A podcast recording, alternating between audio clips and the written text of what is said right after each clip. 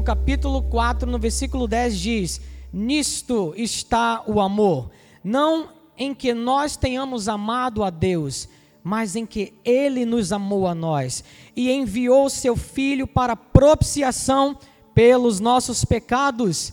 Diz a Bíblia nesse texto que nós estamos utilizando como base, que o amor está, o amor se consiste no fato de entendermos de que nós somos amados por Deus e não no nosso esforço em querer mostrar a Deus o quanto nós o amamos, como a religião exige muitas vezes de nós.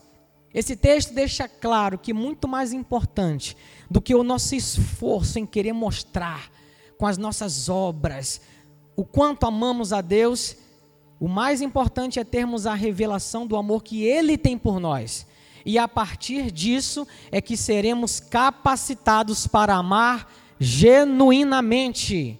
É sobre isso que nós estamos falando aqui. Utilizamos o exemplo de Pedro, por exemplo, que fazia muito esforço, que se esforçava para querer mostrar a Jesus, ainda no espírito da lei, querer mostrar a Jesus: eu jamais te abandonarei, eu jamais vou me escandalizar de ti, ainda que todos esses aí, ó, se escandalizem de ti, eu jamais me escandalizarei de ti. E Jesus mostra para ele o quão frágil é aquele amor que ele estava querendo dispensar. Por outro lado, a gente vê João, que em seu evangelho faz questão de mostrar e escrever, deixou registrado por cinco vezes, falando sobre ele mesmo, o discípulo a quem Jesus amava. Não, absolutamente não porque Jesus o amava mais, porque Jesus não amava mais a um ou a outro, mas porque João tinha o pleno entendimento do quanto ele era amado. Ele tinha tanta revelação disso que ele fazia questão de registrar, e quando falava dele mesmo, ele se referia a ele mesmo como o discípulo a quem Jesus ama. Ter a revelação desse amor é muito mais importante. A mentalidade de Pedro e da lei diz: Eu sou aquele que ama a Jesus mostrando esforço para fazer isso. A mentalidade de João e da graça diz: Eu sou aquele a quem Jesus ama.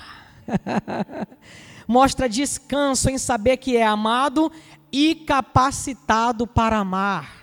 Nós temos visto que o amor de Deus é o ambiente da nova criatura, assim como o mar é o ambiente para o peixe. O amor de Deus é o ambiente da nova criatura. Não saia deste lugar de intimidade, onde você pode ouvir o coração de Jesus. Assim como João ficava reclinado, reclinado sobre o peito de Jesus e podia ouvir o coração de Jesus, esse é o nosso lugar, um lugar de intimidade, aproximados do nosso Pai, onde nós podemos ouvir o coração dele. Amém? O amor de Deus é o ambiente para a nova criatura. Deus faz questão, questão de reforçar em nós a realidade de que nós somos filhos e filhos amados. Nós temos visto aqui, nós não estamos vivendo hoje na dispensação do juízo, mas nós estamos vivendo na dispensação da graça que salva. O mais vil pecador, a graça salva.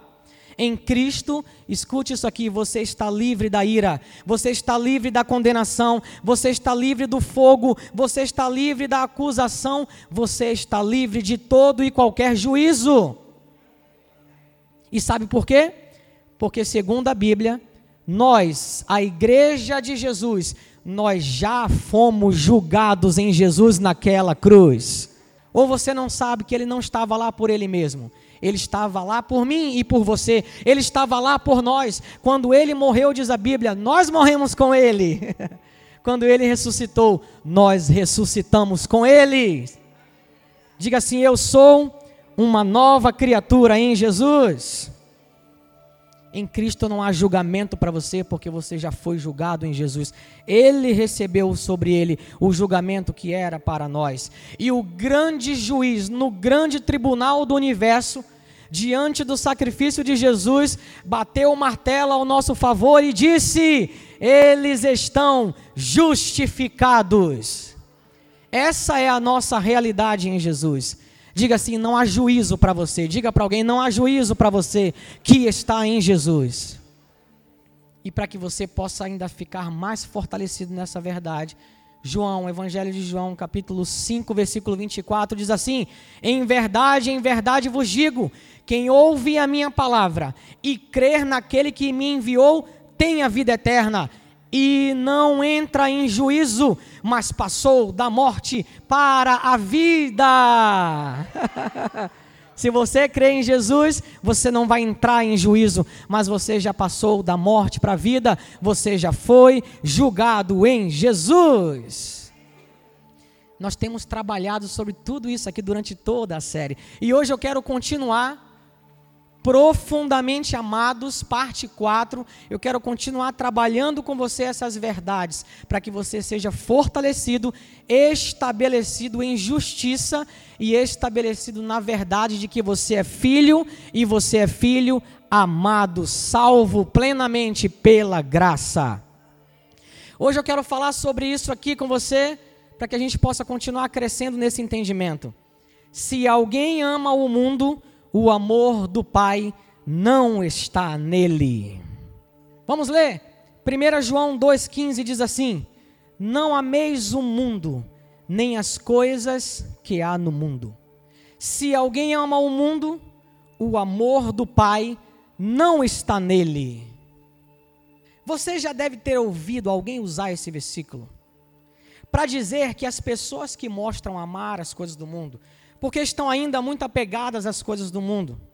Elas não são amadas por Deus, certo? Já ouviu falar disso? Pessoas usando esse versículo para dizer: olha, você vê na prática a pessoa está muito ligada ao mundo, muito apegada ao mundo, Deus não ama essa pessoa. Entendem mal esse versículo. Veja comigo, veja com atenção. O versículo não diz: se alguém amar o mundo, Deus não o ama. O versículo não diz isso. O versículo diz: Se alguém ama o mundo, o amor do Pai não está nele, não está nele. Veja comigo, abre o seu coração e os seus ouvidos espirituais. Quando nós temos a revelação de que somos profundamente amados, nós cremos que temos o amor do Pai em nós. E isso nos atrai para o nosso Pai. Consequentemente, por estarmos perto do nosso Pai, por entendermos, termos a plena revelação do quanto somos amados, nós nos achegamos a Ele, somos, somos atraídos por Ele, e, consequentemente, como fruto, como resultado, nós ficamos afastados do mundo, do seu sistema e dos seus prazeres enganosos e efêmeros. O que o texto está dizendo não é que Deus não ama essas pessoas. Deus ama com ágape. O amor dele é ágape, é um amor que não espera troca, é um amor perfeito que a gente não consegue entender com a mente. Você nunca vai conseguir entender graça com a mente. Você nunca vai conseguir entender amor ágape com a mente, mas no seu espírito você pega. Mas no seu espírito você tem a revelação. O filho que ainda não amadureceu. Existem muitos filhos, são salvos, são filhos, mas que ainda não amadureceram e vive muito apegado ainda às coisas do mundo. Na verdade, o que ele não entendeu ainda é o quanto é amado. O texto diz isso, o amor do Pai não está nele, ou seja, ele não entendeu ainda o quanto é amado, ele não entendeu ainda que é profundamente amado. O texto não diz que o Pai não ama ele, mas diz que ele precisa crescer no entendimento, na revelação do quanto é amado. Sabe por quê? Jesus é irresistível. O Pai é irresistível quando ensinado da forma certa. Quanto mais você crescer no entendimento desse amor, mais você vai querer estar mergulhado e próximo desse amor. E quanto mais mergulhado e próximo desse amor, mais longe do mundo dos seus prazeres efêmeros nós vamos estar. Vocês estão compreendendo? Que isso não é um esforço nosso, isso é um fruto natural da nova criatura. A nova criatura não tem prazer no mundo, a nova criatura tem prazer no Pai. O quanto mais ela entende que é amada, mais ela quer estar próximo do Pai, mais ela quer renovar a sua mente na palavra e, pela ação do Espírito, se tornar uma pessoa cada vez mais parecida com Jesus. Eu quero fazer questão de avançar hoje nesse entendimento para que você possa crescer um pouco mais. Amém? Para que juntos nós possamos crescer um pouco mais. Vamos ver? Vamos entrar um pouco mais nesse assunto. Efésios 3, 16 a 18 diz assim: E peço a Deus que, da riqueza da sua glória, Ele, por meio do seu Espírito, dê a vocês poder para que sejam espiritualmente fortes. Peço também que, por meio da fé, Cristo viva no coração de vocês. E oro para que vocês tenham raízes e alicerces no amor. para que assim, junto com todo o povo de Deus, vocês possam compreender o amor de Cristo em toda a sua largura, comprimento, altura e profundidade. Quanto mais raiz, alicerce nesse amor, mais prazer em viver o que o seu pai tem, planejou, preparou para você, você vai ter. E mais distante desse mundo caído, esse mundo que está no maligno, mais distante disso você vai viver. Naturalmente, isso é um fruto, é um resultado de uma vida nova em Jesus. Ele nos capacita para isso. Estarmos cheios do amor dele, da convicção, da revelação de que somos amados, é que nos coloca nessa posição de intimidade, nessa posição de proximidade, nessa posição de ouvir o coração de Jesus de andar em íntima comunhão com Jesus e com o nosso Pai. O mundo não tem nada para nós. O mundo não tem nada para nós, pessoal. Escute uma coisa: o mundo e o seu sistema e seus prazeres não tem nada de bom para nos oferecer. Ele está caído no maligno. Você foi recriado em Jesus para as boas obras, as quais Deus preparou para que andássemos nelas. Veja que o texto não diz que você foi salvo pelas obras, mas o texto diz que você foi salvo para as boas obras. Ou seja, Deus tem um plano, tem uma agenda para você. Deus planejou coisas boas para a nova criatura viver. E Ele sabe, Ele sabe que se nós nos submetermos a esse plano, a esse projeto, a essa agenda dele, nós seremos plenamente felizes. Enquanto o mundo não tem nada de bom para nos oferecer, Deus tem tudo de bom para nós.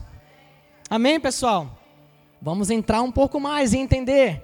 Eu vou ler um texto aqui agora que é um pouco longo, dez versículos, mas que vai fazer todo o sentido para que você entenda, para que você cresça nessa revelação.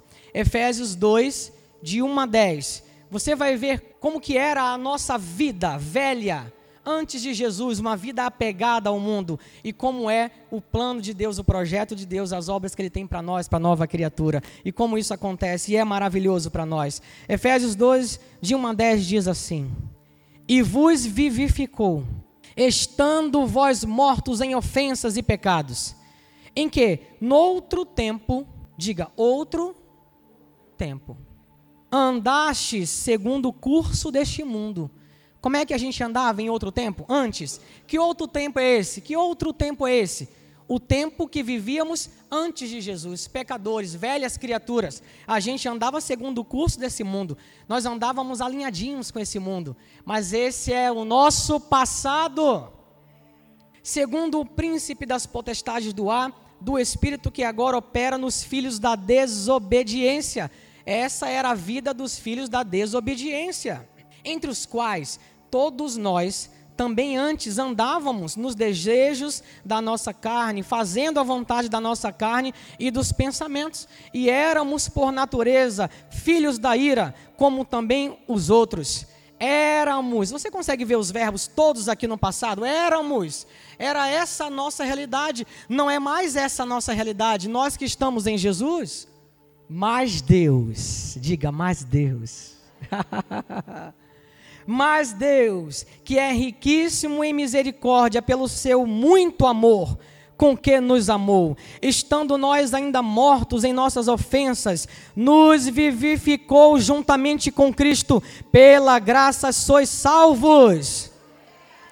E nos ressuscitou juntamente com Ele e nos fez assentar nos lugares celestiais em Cristo Jesus a velha criatura, aquele estado caído, como o mundo está caído, vivia em lugares baixos. A nova criatura nasceu para viver em lugares altos, com Jesus.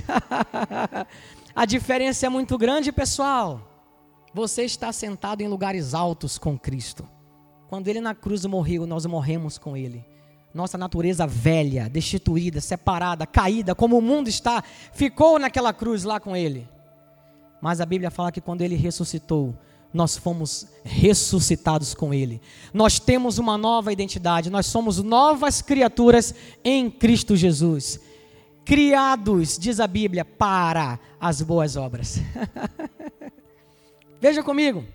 Para mostrar nos séculos vindouros as abundantes riquezas da Sua glória, pela Sua benignidade para conosco em Cristo Jesus.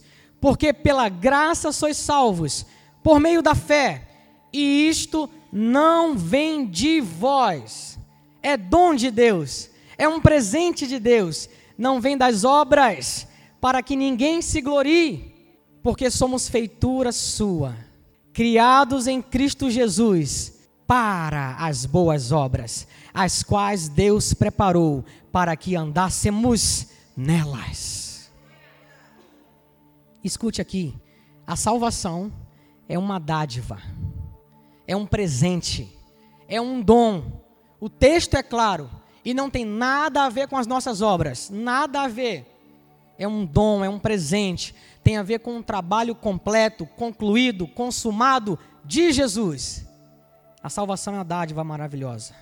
Nós não temos participação alguma no trabalho de Jesus em relação à salvação. Jesus é e sempre foi suficiente. Diga, Jesus é suficiente. Qual é a nossa parte nesse negócio? A nossa parte é crer. a gente não tem parte no trabalho, porque o trabalho foi completo. A nossa parte é crer. Diga, eu creio em Jesus. Enquanto muitos tentam se justificar por suas obras, esforços, ou seja lá o que for, diga, eu dependo 100% da graça. Os nossos melhores esforços e justiça própria não passam de lixos e trapo de imundície quando o assunto é salvação. Quando o assunto é trabalho da salvação, obra consumada de Jesus, nossos melhores esforços não passam de lixo. Apóstolo Paulo ensinou isso, que quando encontrou Jesus, e o apóstolo Paulo, tá pessoal, um fariseu da lei, um homem que se destacava, destacava diante de fariseus, escribas, diante de judeus da época dele, ele se destacava em conhecimento. Ele diz que ao encontrar Jesus, ele considerou todo o cuidado, o zelo, a vida que ele tinha abaixo de lixo. Abaixo de lixo para ganhar quem? Para ganhar Jesus. Diga, Jesus nós nunca teremos obra alguma que nos qualifique para a salvação. Nós dependemos 100% da graça. Vocês estão compreendendo isso? Inclusive, é importante lembrar para você que a mesma graça que nos alcançou e nos salvou, ela é poderosa para nos manter salvos. Tem gente que pensa que a graça te alcançou, te libertou, te limpou. E a partir dali para frente é por sua conta, e mérito, e esforço. Tem gente que acha que é assim, mas a Bíblia diz que ele é um bom pastor. Diga assim: Jesus é o meu bom pastor. Ele diz: Eu sou o bom pastor. As minhas ovelhas ouvem a minha voz e me seguem. Eu dou a vida por elas. E ninguém as tira das minhas mãos. O próprio Jesus, a graça em pessoa, dizendo: Ninguém vai tirar eles das minhas mãos, porque a graça que te alcançou, ela é poderosa suficiente para te manter salvo.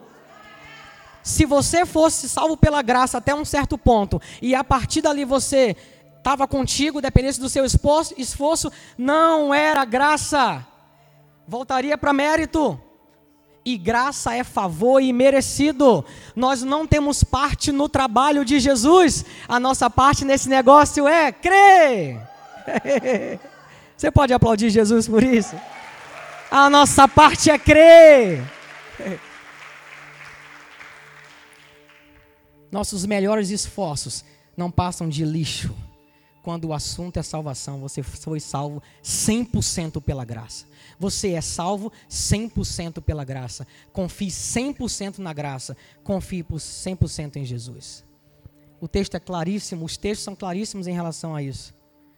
Mas o salvo, você viu que a gente foi criado para as boas obras? Mas o salvo, naturalmente, sem esforço, como fruto da sua nova natureza, o salvo evidencia a sua salvação, porque tem prazer em andar em boas obras. Vocês conseguem entender a diferença? É muito diferente. Nós não fomos salvos pelas obras, mas o salvo evidencia a sua salvação pelas obras que ele vive, não pelo seu esforço, não porque ele está se esforçando para dar fruto, mas porque ele é capacitado pelo Espírito Santo, ele é capacitado pelo próprio Deus para frutificar e para andar em boas obras que, segundo a Bíblia, foram preparadas por Deus para nós. Vocês estão compreendendo, pessoal? Deus tem uma agenda para você, sabia? Deus tem um plano para você. Deus te ama tanto, diga, eu sou profundamente amado.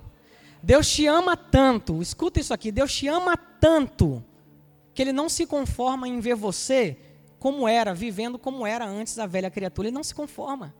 Ele, ele planejou uma agenda, ele planejou obras boas para que nós andássemos nela. O que acontece muitas vezes é que as pessoas acham que confundem viver nessas obras e perder ou ganhar salvação. Em relação à salvação, o trabalho foi completo, suficiente em Jesus. Ok? Mas existe ainda, existem ainda Muitas pessoas que foram salvas, foram alcançadas por essa graça, estão em Jesus, mas ainda não amadureceram e vivem hoje com as suas mentes faltando de renovação, faltando de ser, sabe, mudada a sua forma de pensar, a sua mente e pela ação do Espírito serem transformados. E essas pessoas ainda mostram muito apego ao mundo, mas a Bíblia fala que apegado, ligado ao mundo, era a velha criatura, era o nosso estado caído. A gente precisa renovar a nossa mente e entender que Deus tem uma agenda e um plano e obras melhores para a gente viver. Deus tem obras melhores para a gente viver, pessoal. Deus tem um plano maravilhoso para a nova criatura viver. Você é uma nova criatura, você é um espírito com Deus, diz a Bíblia. A gente precisa renovar a nossa mente e entender e ter revelação de como vive, como anda, como pensa a nova criatura. Como vive, como anda, como age, como pensa um justo em Jesus. Deus tem obras boas para que a gente ande nelas. Diga para alguém aí: Deus tem obras boas para que a gente ande nelas. Não é você ver alguém que está vivendo uma vida aquém de quem ele é e você diz, ih, perdeu a salvação. Você está confundindo as coisas. O que você deve dizer, o que você deve pensar é: caramba, ele não entendeu ainda o quanto é amado. Ele não entendeu ainda que Deus tem obras boas para ele viver. Ele não entendeu ainda que essa forma de agir era da velha criatura. Deus tem uma agenda melhor, Deus tem um plano melhor para ele viver agora. Deus tem um plano melhor para a gente viver. Tem obras poderosas, maravilhosas. E eu posso garantir para você: só assim, Deus sabe que só assim a gente vai ser realmente feliz em tudo que a gente fizer quando a gente se submeter à agenda dele, à obra que ele tem para nós. Amém, pessoal? Quantos querem submeter à agenda de Deus aí? Você foi criado em Jesus para as boas obras, as quais Deus preparou para que andássemos nela. Você tem uma nova identidade, você é um filho profundamente amado em Jesus. Essa nova criatura não tem mais nada a ver com a velha criatura caída, igual o mundo está. Você não pertence mais a esse mundo, você é um cidadão do céu. Então viva o reino de Deus que já está dentro de você. Vocês estão compreendendo? Tem muita gente que faz confusão entre obra para salvação e salvo para boas obras. Na salvação, participação zero no trabalho, minha e sua. O trabalho de Jesus foi suficiente. Nós não somos salvos por obras, mas o salvo anda nas boas obras que Deus preparou para nós. Vocês estão compreendendo, pessoal? É muito diferente. Tem gente que fala assim: esse pessoal que prega graça, eles pregam viver de qualquer jeito. Não, não entendeu nada. Não entendeu a graça. Tem gente que acha que entende graça, mas não entende de graça. Isso não é graça. A graça nos alcança, a graça nos salva e a graça nos capacita para viver nas obras que Deus planejou para nós. Como novas criaturas, nós temos que crescer, amadurecer, amém? Renovar nossa mente na palavra e, pela ação do Espírito, nos submeter e sermos transformados por Jesus, por Sua palavra. Dessa forma, cada vez mais, nós vamos nos tornar pessoas mais parecidas com Jesus, amém, pessoal? Aliás, a palavra cristão quer dizer isso, um pequeno Cristo. É um modelo de Cristo. É alguém como Cristo. É essa nossa caminhada, é aí que a gente tem que chegar. Isso é um processo que vai durar a vida inteira, aprendendo, crescendo, amadurecendo, progredindo em nosso Pai. Amém, pessoal? Vocês estão compreendendo? Não é lindo isso? Não é maravilhoso isso? Deus tem uma agenda para nós, Deus tem um plano para nós e essa agenda é perfeita, é maravilhosa. Andando nessa agenda, nós vamos ser realmente felizes. E tem mais: bem-sucedidos em tudo que a gente fizer. Bem-sucedidos em tudo que a gente fizer. ah, Jesus. Eu quis hoje já trazer e começar com esse tema. Aquele que ama o mundo, o amor do Pai não está nele. O texto não diz que o pai não te ama, não ama essa pessoa. O texto diz que essa pessoa precisa aprender o quanto é amado, ter a revelação, ter a revelação de quem ela é em Jesus, de sair do lugar baixo, do lugar vil, de sair do lugar sujo como é o mundo, que está deitado no maligno, diz a Bíblia. Ele não tem nada para nós e viver nas boas obras que Deus preparou para nós, para que sejamos felizes e bem-sucedidos. Deus te ama tanto, mas tanto, que Ele não se conforma em ver você da mesma forma que era. Amém, pessoal? A segunda coisa que eu quero falar hoje, dentro desse contexto, é o Senhor disciplina a quem ama, assim como o Pai ao filho que quer bem. Assim como o Pai ao filho que quer bem. Outro assunto que é muito mal utilizado hoje em dia. Assim como aquele versículo, o primeiro que eu passei ali, o primeiro tema sobre Deus não ama essas pessoas é mal utilizado, mal interpretado, mal entendido. Esse aqui, a disciplina de Deus, é outro ponto, aliás, em que muitas pessoas têm problemas, dificuldades, muitas pessoas não entendem. Vamos avançar um pouco nisso aqui, Hebreus 12, 5 a 8 diz assim: Vocês se esqueceram da palavra de ânimo. Veja, gente, vocês se esqueceram da palavra de ânimo, diga, palavra de ânimo, que ele lhes dirige como filhos, ou seja, está dizendo aqui de um pai que dirige aos filhos, diga, palavras de ânimo. Palavras de ânimo. Diz assim: Meu filho, não despreze a disciplina do Senhor, nem se magoe com a sua repreensão, pois o Senhor disciplina quem ama e castiga todo aquele a quem aceita como filho. Suportem as dificuldades, recebendo-as como disciplina. Deus os trata como filhos, pois qual o filho que não é disciplinado por seu pai? Se vocês não são disciplinados, e a disciplina é para todos os filhos, diga, a disciplina é para todos os filhos. Ou seja, não é só para o filho que errou, né, que caiu, que vive errando. A Bíblia fala que a disciplina é para todos.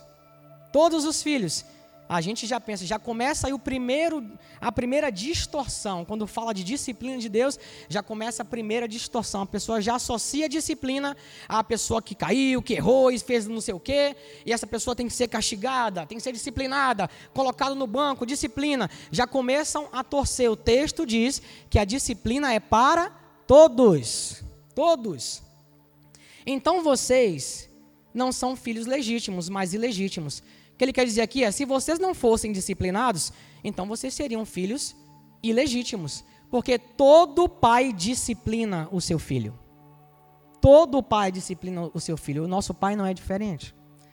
A diferença está em compreender como que o nosso pai nos disciplina. Porque tem um monte de gente torcendo isso por aí.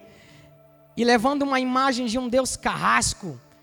De um Deus que está na esquina pronto para te pegar no seu erro. Porque não entendem amor ágape, porque não entendem graça, porque não entendem de fato quem Deus realmente é, não entendem o caráter de Deus. Tem gente que acha que Deus disciplina seus filhos, por exemplo, colocando sobre eles alguma doença. Já ouviu isso? Tem gente que acha que Deus disciplina seus filhos colocando sobre ele alguma sobre eles alguma doença ou, ou falência ou algo assim para ensinar algo para aquela pessoa. Deus vai colocar uma doença, Deus vai fazer ele falir nos negócios dele para que ele aprenda alguma coisa. Olha a distorção, não entendem o caráter de Deus, não entendem quem Deus realmente é. Deixa eu falar uma coisa para você: Deus não pode dar, Deus não pode dar o que ele não tem. Deus não tem doença, Deus não tem falência, Deus não tem miséria, Deus não tem nada de ruim. A Bíblia fala que toda toda sorte de bênção vem do Pai das luzes, vem dele. O que Deus tem é bem, é bondade para descarregar sobre nós. Deus não pode dar o que ele não tem, ele não tem doença para dar. Agora eu vou tentar explicar para você por que as pessoas chegam a essa conclusão. As pessoas muitas vezes chegam nessa conclusão porque em alguns episódios de uma pessoa ou outra que ficou doente, e a Bíblia fala que no mundo nós teremos aflições. Ninguém aqui é isento de ter uma luta, né, se levantar uma luta na saúde. A gente pode se posicionar, a gente deve se posicionar e crer que na mesma obra da cruz que nos salvou, essa obra nos curou. Então a gente pode se posicionar e reivindicar cura em nome de Jesus e mandar a doença embora em nome de Jesus. Mas ninguém está isento de levantar a luta, de vir uma luta dessa. E a gente pode em Cristo vencer. A gente não, a gente vence a partir da vitória de Jesus. Agora veja o que acontece. Essa pessoa recebe uma luta, uma luta se levanta em sua saúde, ela vai parar no hospital. E no hospital, ela que não estava acostumada, por exemplo, a falar de Jesus, a pregar o evangelho, a falar de Cristo para as pessoas, no hospital, naquele leito ali, naquele leito de hospital, ela tem a oportunidade de num quarto de enfermaria, ainda, já que eu estou aqui, deitado, esperando aqui o exame, cara, muita gente aqui, vou pregar, vou falar de Jesus. Olha, Jesus é bom, Jesus é maravilhoso. A gente está aqui, mas Ele vai curar a gente. Já viu exemplo assim? E mais ainda, pessoal, nesse leito de hospital, nessa enfermaria, a pessoa que está do lado ainda diz: ora por mim. Já viu? Aí a pessoa ora. E essa pessoa ainda aceita Jesus. Qual a conclusão que essa, que essa cristã, que essa filha de Deus chega? Só pode ter sido Deus. Colocou a doença em mim para eu parar no hospital, pregar e alguém se converter. Não parece lógico, gente? Mas isso é completamente fora fora dos planos de Deus, de quem Deus é e do caráter de Deus. Você, como pai, você disciplina o seu filho colocando doença nele? Vou te dar um exemplo. Para você ensinar ao seu filho que a gripe é ruim, você vai lá expõe ele ao vírus, expõe ele ao sereno, deixa ele ficar bem doente. Quando ele ficar mal, você fala assim: ó, tá vendo? Aprenda, é ruim. É assim que você faz? Por que, que a gente acha que Deus é assim? E olha que Deus, se você comparar Deus e o seu amor comparado ao nosso, não dá para comparar, gente. Se a gente, se a gente age com bondade com os nossos filhos, a gente não colocaria doenças sobre eles, por exemplo, a gente não ia expor nossos filhos a doenças para poder aprenderem algo com isso, terem lição com isso. Imagina Deus. Vou te dar outro exemplo. Imagina que você quer, pessoal, pensa aqui comigo. Você quer ensinar o seu filho que manusear facas na idade de uma criança é muito perigoso. Então, ao invés de ensinar o seu filho, você vai dar uma faca para ele bem afiada, mas bem amolada mesmo. Dá uma faca para ele, espera ele se cortar e o sangue esvair e você dizer para ele, tá vendo? Agora você aprendeu a lição. Faca corta, você está esvaindo em sangue, aprenda, isso não é bom para você. É assim que a gente faz, pessoal. E por que a gente acha que Deus faz isso? Eu vou explicar o que aconteceu ali. Deus é especialista em transformar o mal em bem. Mas isso não quer dizer que ele orquestrou aquele mal. Entenda, filha de Deus, filho de Deus. Aquela filha de Deus do exemplo que eu dei estava lá. Uma luta se levantou, não foi Deus quem deu. Uma luta se levantou, mas Deus a ama. Deus cuida dela como um pai amoroso. Deus entra na situação e transforma o mal em bem e cura aquela pessoa. E como Deus é especialista em fazer coisas boas de tragédias. Ele ainda salva alguém na sala do hospital, porque ele é especialista em transformar o mal em bem. Mas isso não quer dizer que ele orquestrou o mal. porque Ele não tem mal para dar para nós. Deus é bom, o tempo todo Deus é bom. O tempo todo Deus é bom. Está mais claro para você que no meio de catástrofes horríveis, catástrofes horríveis, o que acontece é que Deus entra. Ele entra a nosso favor porque Ele nos ama, porque você é profundamente amado. E Ele vira a mesa ao nosso favor. E Ele faz de catástrofes horríveis, de problemas grandes para nós, Ele faz, Ele cria coisas maravilhosas, porque Ele é bom e a pessoa chega à conclusão errada de que Deus orquestrou aquilo para ensinar. Não, não e não. O que Deus fez foi entrar no problema, entrar na crise. O que Deus fez foi entrar na situação de dor, de doença, virou a mesa ao seu favor e até quem estava em volta recebeu a chuva de bênção, porque Ele transformou o mal em bem. Deus é especialista em transformar o mal em bem. Amém? Então você não vai achar que você Deus colocou doença para te levar para o hospital para você pregar para alguém, gente. Amém? Mas quantas pessoas vocês já viram chegar a esse tipo de conclusão? Deixa eu ver aqui. Quantas pessoas? Muitas pessoas. Sabe por quê? Porque não conhecem o caráter de Deus. O caráter de Deus é único, ele é bom o tempo todo. Deus não tem mal para dar para a gente. Deus é bom, você é profundamente amado, e no dia que você passar por um apuro, seja ele qual for, ele vai entrar a seu favor, virar a mesa e transformar o mal em bem, e transformar a maldição em bênção. Foi isso que ele fez na cruz. Ele transformou o nosso pecado em justiça. Ele transformou o nosso mal em bem. Ele transformou a nossa maldição em bênção. Ele é especialista em transformar o mal em bem. É isso que Deus é. Esse é o caráter de Deus. E o filho que entende isso não entra nessa furada de achar que Deus faz coisas como essas que muitas pessoas aí vivem dizendo. A pandemia é um exemplo disso. Na pandemia, você via debates e mais debates, pessoas dizendo que a pandemia era um juízo para o mundo e uma disciplina para a igreja não conhece o caráter de Deus, não conhece, não sabe que Deus não tem doença para dar para nós e para a humanidade. Deus é bom.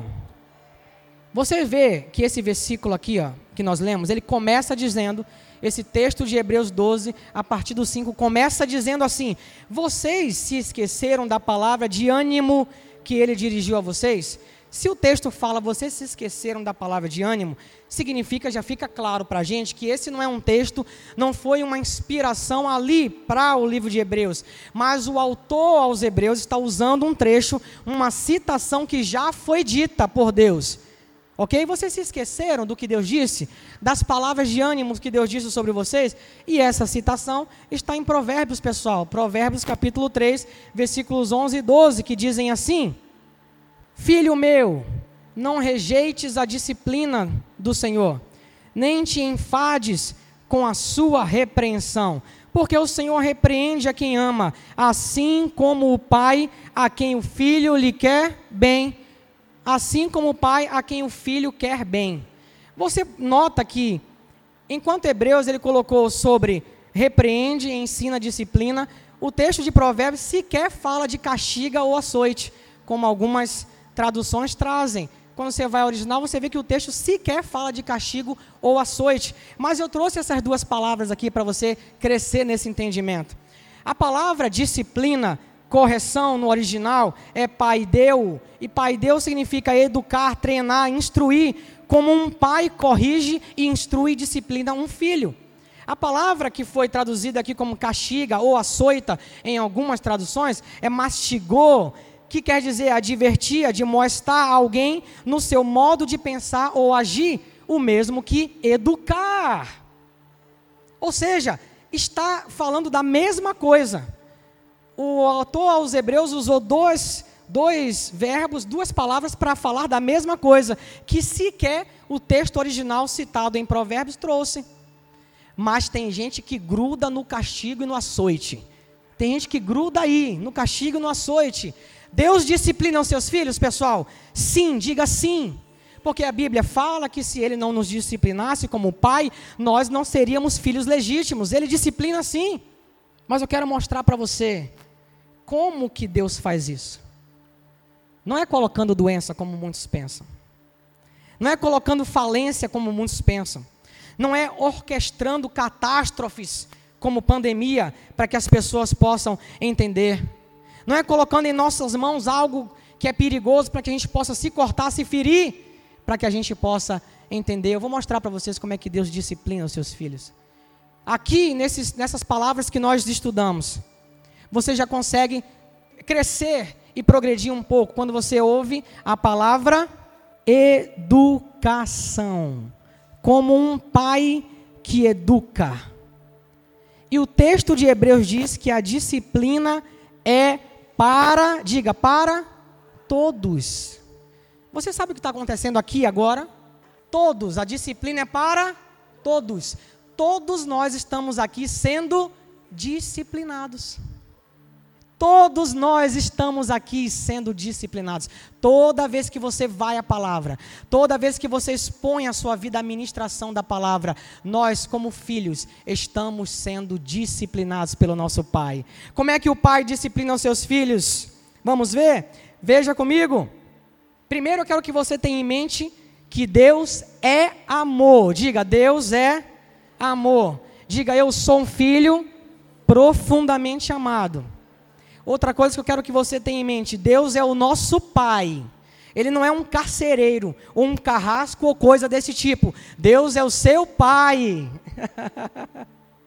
e se você sabe dar coisas boas aos seus filhos, que dirá Deus aos seus filhos? Como é que Deus nos disciplina então? 2 Timóteo 3, 16 e 17. Diz assim: toda a Escritura é inspirada por Deus e útil para o ensino, para a repreensão, para a correção ou disciplina e para a instrução ou educação na justiça, para que o homem ou a mulher de Deus sejam aptos e plenamente preparados para toda boa obra. Pode ficar tranquilo. Deus preparou boas obras para que andássemos nela. E nós podemos contar com a disciplina, com a orientação na palavra, em amor do nosso Pai, para que a gente viva andando nessas boas obras. Não é um esforço nosso, é um fruto de uma vida normal, natural da nova criatura. Pensa comigo aqui, alguém já viu uma árvore, uma macieira, por exemplo? Alguém já viu uma macieira fazer esforço para dar fruto? Alguém já viu isso aqui?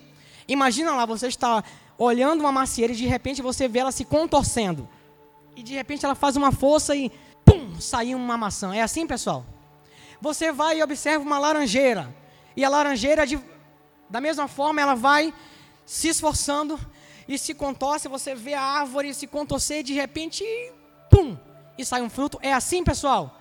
Naturalmente a árvore frutifica. A Bíblia fala que nós fomos enxertados na videira verdadeira que é Jesus. Se você e eu, como filhos amados, se nós sabemos, temos o entendimento, a revelação de que estamos enxertados em Jesus, nós estamos em Jesus, naturalmente nós vamos frutificar. Não é um esforço nosso, é resultado da seiva que sai da videira verdadeira de Jesus para nós. É isso. Aquela seiva que sai da árvore de Jesus para nós. Sabe como é que é a disciplina do nosso Pai? A disciplina do nosso Pai, a repreensão, a correção do nosso Pai é para que a gente seja educado na justiça. Diga, na justiça. Ele nos educa na justiça. Ele nos disciplina na justiça.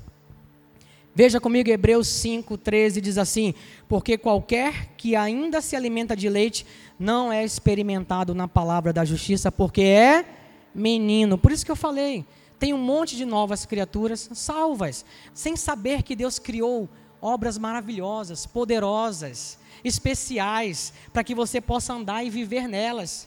Tem gente que não entendeu ainda que não é mais aquela velha criatura, não entendeu ainda que não vive mais caído como o mundo caído está, mas que você foi plantado, você foi colocado em lugares altos em Jesus. Você nasceu para dar certo, você nasceu para vencer, você nasceu para viver uma vida bem-sucedida e completamente abençoada em Jesus.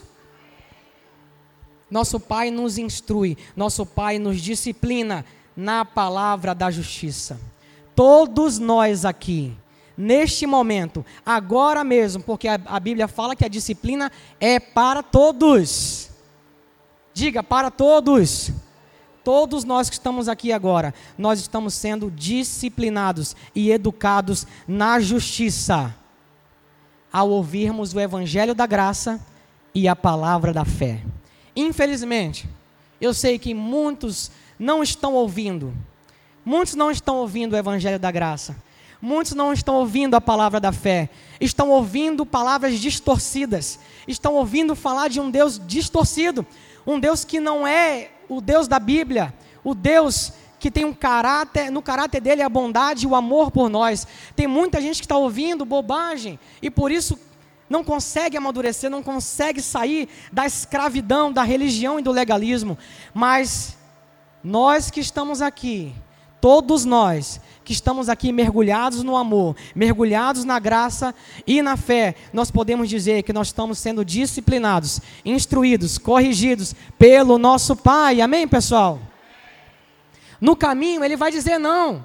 Muitas vezes, muitas vezes nossos projetos, aquele nosso plano, aquilo que a gente achou que era o melhor, Deus vai nos conduzir para outro resultado, para uma outra coisa, porque ele sabe que é uma furada. Às vezes a gente acha que o caminho, o caminho é bom, que a coisa é legal, mas o final dela é morte, e Deus sabe disso. E como pai que se preocupa, que ama o seu filho, ele vai nos conduzir. Ele quer nos conduzir a uma vida saudável, a uma vida frutífera, a uma vida abençoada. Amém, pessoal? Quantos querem se submeter à agenda de Deus? Se submeta às obras que Deus criou para a nova criatura, para que a nova criatura andasse nela. Vocês compreenderam? Vocês estão entendendo? Não temos participação no trabalho da salvação, mas o salvo evidencia a sua salvação porque tem prazer em andar nas boas obras que Deus criou para que andássemos nelas. Não no nosso esforço, mas como resultado da seiva que nós recebemos, enxertados na videira verdadeira que é Jesus. Não saia deste lugar. Não abra mão de crescer e ser disciplinado pelo Pai na instrução, na educação da justiça. Romanos 5,17 diz assim: Porque se pela ofensa de um só a morte veio a reinar por esse, muito mais os que receberam a abundância da graça e o dom da justiça reinarão em vida em um só, Jesus Cristo. Você está ouvindo isso? Reinarão em vida. Você que recebeu, você que foi instruído na justiça, você nasceu para reinar em vida em Jesus. Você não nasceu como nova criatura para andar em lugares baixos, como o mundo está caído, falido, mas em lugares altos em Jesus. É assim que nós somos instruídos pelo nosso Pai. É assim que nós somos instruídos na justiça. Romanos 4, 6 nos diz o seguinte: assim também, olha isso aqui, pessoal. Romanos 4, 6 diz assim: assim também, Davi declara: bem-aventurado o homem a quem Deus atribui justiça. O homem a quem Deus, diga, atribui justiça, independente das obras. Leia ali, independente das obras. No quesito salvação, justiça, o trabalho de Jesus, pode ficar tranquilo, foi completo. não temos participação no trabalho. A nossa parte é crer e descansar nele. Amém, pessoal? O texto diz que essa justiça, na qual o nosso Pai nos educa, ela nos foi atribuída. Deus nos atribuiu essa justiça. Perceba uma coisa: a lei sempre demandou, exigiu, pediu, requisitou, mas a graça, ela supre. A graça, ela dá. A graça, ela provê. A graça proveu justificação para nós. Você lembra?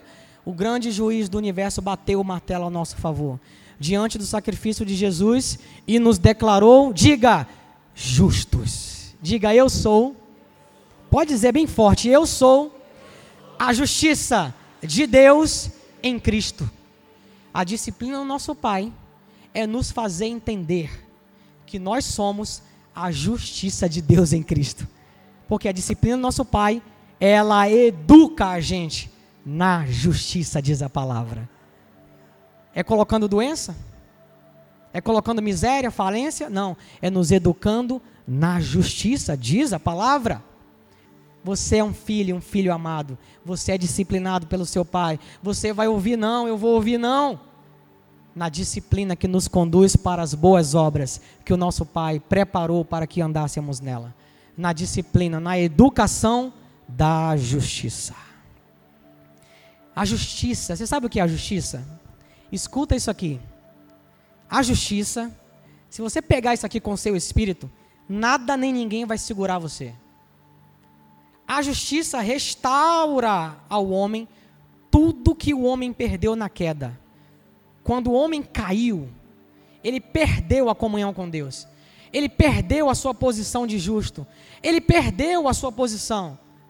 Mas a justiça, a justificação que veio em Jesus, ela restaurou tudo que o homem perdeu na queda e deu a esse homem um novo relacionamento com o Pai, um relacionamento de filho, com todos os privilégios de um filho. o servo não permanece na casa para sempre, mas o filho permanece. A justiça restaurou tudo que o homem perdeu na queda e restaurou e nos deu a condição de termos um relacionamento genuíno com o nosso Pai, com todos os privilégios de filhos. Você é profundamente amado pelo seu Pai celestial, estabelecido em justiça, estabelecido em amor, desfrute de uma vida abundante que o seu Pai planejou para você. Amém? Quantos querem desfrutar de uma vida feliz, abundante, que o nosso Pai preparou para nós? Quantos querem aqui andar na agenda de Deus? Você quer andar na agenda de Deus? Você quer andar nas boas obras, as quais Ele preparou para nós andarmos nela? Diga amém, eu quero. Diga amém, eu me submeto. Diga amém, como filho, eu quero. Eu aceito essa disciplina. Pessoal, Jesus é lindo, não é? O nosso Pai é lindo.